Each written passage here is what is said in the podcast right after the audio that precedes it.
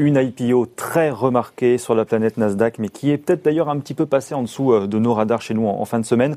Alors en ce lendemain de Saint-Valentin, on va vous parler d'appli de rencontre et de l'introduction de Bumble. C'était jeudi. Bonjour Philippe Béchade. Bonjour. Merci d'être avec nous, rédacteur en chef de la Bourse au quotidien.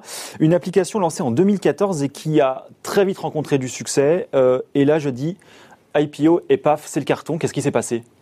Bah, il s'est passé ce qui se passe à peu près pour toutes les IPO concernant euh, une activité qui a à voir avec, euh, avec les réseaux, la mise en relation. Bon là, on est effectivement euh, belle mise en relation dans, la, dans, dans, la, dans, la sphère du, du, du cœur, mais bon, c'est un, un, un vrai marché aussi. Hein, Bien sûr quand même pas oublier qu'en France, les Minitel Rose, ça remonte à la fin des années 80. Et c'est ce qui a fait la fortune de quelques gros entrepreneurs français aujourd'hui.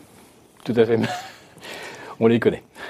63% euh, quand même euh, à l'issue de la première journée de cotation, euh, des plus hauts à 85%, ça valorise la boîte à peu près à 13 milliards à l'issue de la première journée. Est-ce que ça c'est mérité, Philippe Béchade? Bah, Je pense que la question ne se pose pas dans le terme de, de mérite ou pas. Euh, on est face à... Il y a quand même des investisseurs qui ont cru et qui sont allés très massivement pour le coup. 7% encore vendredi à l'issue de la deuxième journée de cotation. Oui, oui, euh, on, est face à un, déferlement de, liquidités et euh, on a une longue chaîne d'IPO depuis, depuis notamment le, mois d'octobre, hum. avec parfois des 100, 120% de hausse le premier jour de cotation pense à, Snowflake. Euh, on avait eu aussi euh, Dordache qui avait euh, doublé voilà, en, en 48 heures. Euh, là, on était parti sur une hypothèse de levée de fonds de, de 2 milliards. Donc là, ils vont lever euh, pratiquement le, le, double, enfin autour de 3, 3 milliards et demi, mmh, mmh. pour une valeur effectivement qui euh, dépasse maintenant les 13 milliards de dollars, en rapport avec un chiffre d'affaires qui est de 400... 376 millions de chiffre d'affaires. Voilà, et 420 attendus pour Bumble. Pour, attendre, voilà. 420 millions attendus en, en, en 2021. Ça vaut pas 30 fois le CA non, mais il n'y a, a, rien qui vaut 30 fois le, le, le chiffre d'affaires. Hein. Euh, Apple, qui est l'entreprise la, la, la, plus profitable de la planète, mmh. se paye deux fois son chiffre d'affaires, grosso modo. Voilà, donc euh, on, on, est là sur des multiples, mais auxquels on, on s'accoutume au, au, fur et à mesure, au, au, fil des mois, au fil des, des injections de la Fed. Mais alors, racontez-moi finalement pourquoi on va chercher, pourquoi les investisseurs vont chercher des valorisations comme ça aussi délirantes? Qu'est-ce qu'on va chercher quand on, quand on a ce genre de résultat-là? Bah, C'est un phénomène euh, collectif, c'est-à-dire que euh, tout le monde a du cash. Comme euh, certains le disent de façon un peu triviale, l'argent suinte des murs. Donc on, on, est, on, est, là sur des, sur des dossiers qui font un, un, petit peu rêver, mais surtout il faut y être, c'est ce, ce, fameux il faut qui, qui, qui, coupe toute forme de, de réflexion. Aujourd'hui, on ne peut pas ne donc, pas. Donc c'est donc c'est une bulle? Tout tout est tout présente, on va dire les mécanismes euh, d'une bulle. Bien sûr, euh, déjà que euh, Bumble a été euh, introduit dans le haut de la fourchette. Moi, je rappelle que lorsque il a été question d'introduire Bumble, on était parti sur une hypothèse de 25 dollars. Voilà. Finalement, ça s'est introduit euh, 40% au-dessous, mmh. au-dessus mmh. de la fourchette euh, qui était envisagée, et on a atteint finalement très rapidement trois fois le prix qui paraissait déjà bien pricé, euh, puisqu'on était sur une entreprise qui aurait valu dans les 5-6 milliards face à un chiffre d'affaires qui était donc de 300 et quelques. Donc on était déjà à, 20 fois. Bon, on arrive à 30, mais, on peut multiplier les exemples. La Bumble a quand même des arguments pour le coup. Euh, la logique où ce sont seulement les femmes qui peuvent contacter un profil sur le site, alors ça fait écho à, la logique un peu autour de MeToo notamment. On a aussi tout ce secteur des apps qui ont surcartonné pendant les confinements. Donc il y a une demande, il y a une attente là aujourd'hui. Oui, alors aux États-Unis. Tinder, c'est la même chose d'ailleurs. Aux, États-Unis, alors Tinder n'étant pas coté, on peut pas trop savoir. Sur, la consommation et sur les téléchargements. Voilà, alors là par contre, on a effectivement des références en termes de fréquentation. Euh, en France, je crois qu'on a Glidden, où c'est à peu près le même principe. Ce sont effectivement les femmes qui, sélectionnent les. Tinder, première app la plus utilisée dans le monde, et euh, Bumble est arrivé juste derrière, en deuxième. Oui, Oui, oui. Alors avec je ne sais plus combien de millions d'utilisateurs, je crois que c'est plus de 20. Hein. C'est 50 millions sur euh, Bumble. Voilà, donc euh, 54,6. C'est une, échelle. Euh, donc il y a un intérêt quand même particulier. Oui, oui. Et avec il y a un, appétit quand même pour ce secteur-là. Avec un, un, modèle qui était en, quelque sorte celui aussi de, de, de, Facebook au, au, au, départ. Mais là encore, on est sur des, des, des multiples qui sont absolument euh, stratosphériques.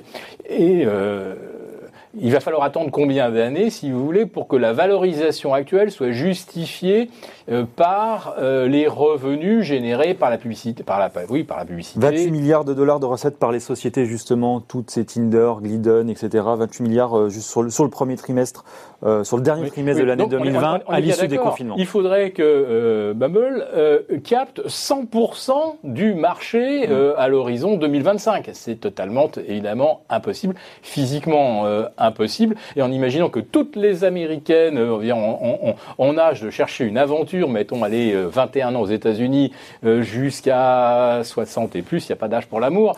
Mais euh, il faudrait qu'il y ait 140 euh, millions de femmes inscrites. Et même en, supposant qu'on ait ce taux absolument impossible à atteindre, naturellement, on serait toujours sur des, multiples de capitalisation énormes. Alors c'est vrai, il y, a, une petite, petite, chose que je peux ajouter quand même, c'est que en Europe notamment, la période de confinement a euh, provoqué un mmh. nombre de divorces euh, énorme. Donc il faudrait que Bumble s'implante en Europe, parce que là, il y a un vrai marché. Mais il y a eu une demande, 33 milliards de téléchargements de mémoire, je crois, d'applications de, de, rencontres durant, sur la planète durant les confinements successifs. Oui, oui, oui. oui. Bon, sauf que euh, en France, notamment, c'est un peu difficile de, de se rencontrer après les heures de travail. Avant 18h, évidemment. Voilà. Un, un, mot juste avant de se quitter, mais vous nous disiez, et alors, euh, allez-y d'ailleurs, que la, moitié des IPO, justement, que vous jugiez euh, survalorisés, et vous en avez donné quelques exemples tout à l'heure, la moitié, ce sont des SPAC. Qu'est-ce que c'est que ça? Expliquez-nous rapidement en un mot. Alors, euh, SPAC, c'est un acronyme, ça signifie Special Purpose Acquisition Company. En fait, c'est une, une, coquille vide, une coquille juridique qu'on peut introduire en bourse de façon extrêmement commode, on n'est pas obligé de fournir euh, un business plan, pas obligé de produire des comptes, c'est une levée de fonds, c'est une pure levée de fonds, pour ensuite faire une acquisition. Alors tout le monde pense évidemment à ces licornes qui ont deux façons de rentrer en bourse, mhm. soit effectivement de, mhm. de, de, se lister pour une IPO, mais avec des frais qui s'élèvent entre, entre 5 et 6 des, des, des sommes qu'on espère lever.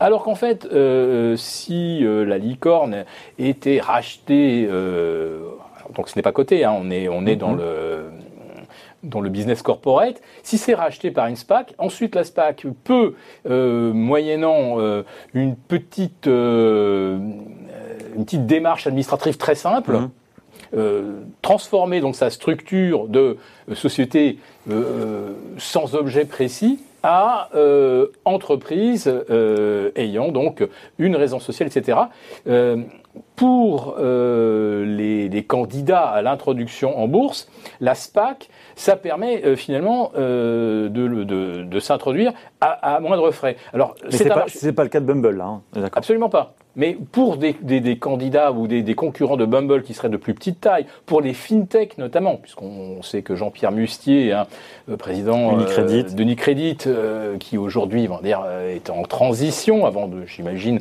de rejoindre une très très grande banque au plus haut niveau. Mhm. Euh, pour l'instant, il lance sa SPAC. Euh, Tinjan Thiam, l'ex-patron de Crédit Suisse, a lancé la sienne. Et c'est très important. Et ça, ça crée beaucoup de survalorisation. Comme justement vous parliez d'ordage tout à l'heure, ça crée effectivement beaucoup d'émulation sur notamment les indices technologiques. Oui. Parce que c'est une question, là encore, de masse de capitaux.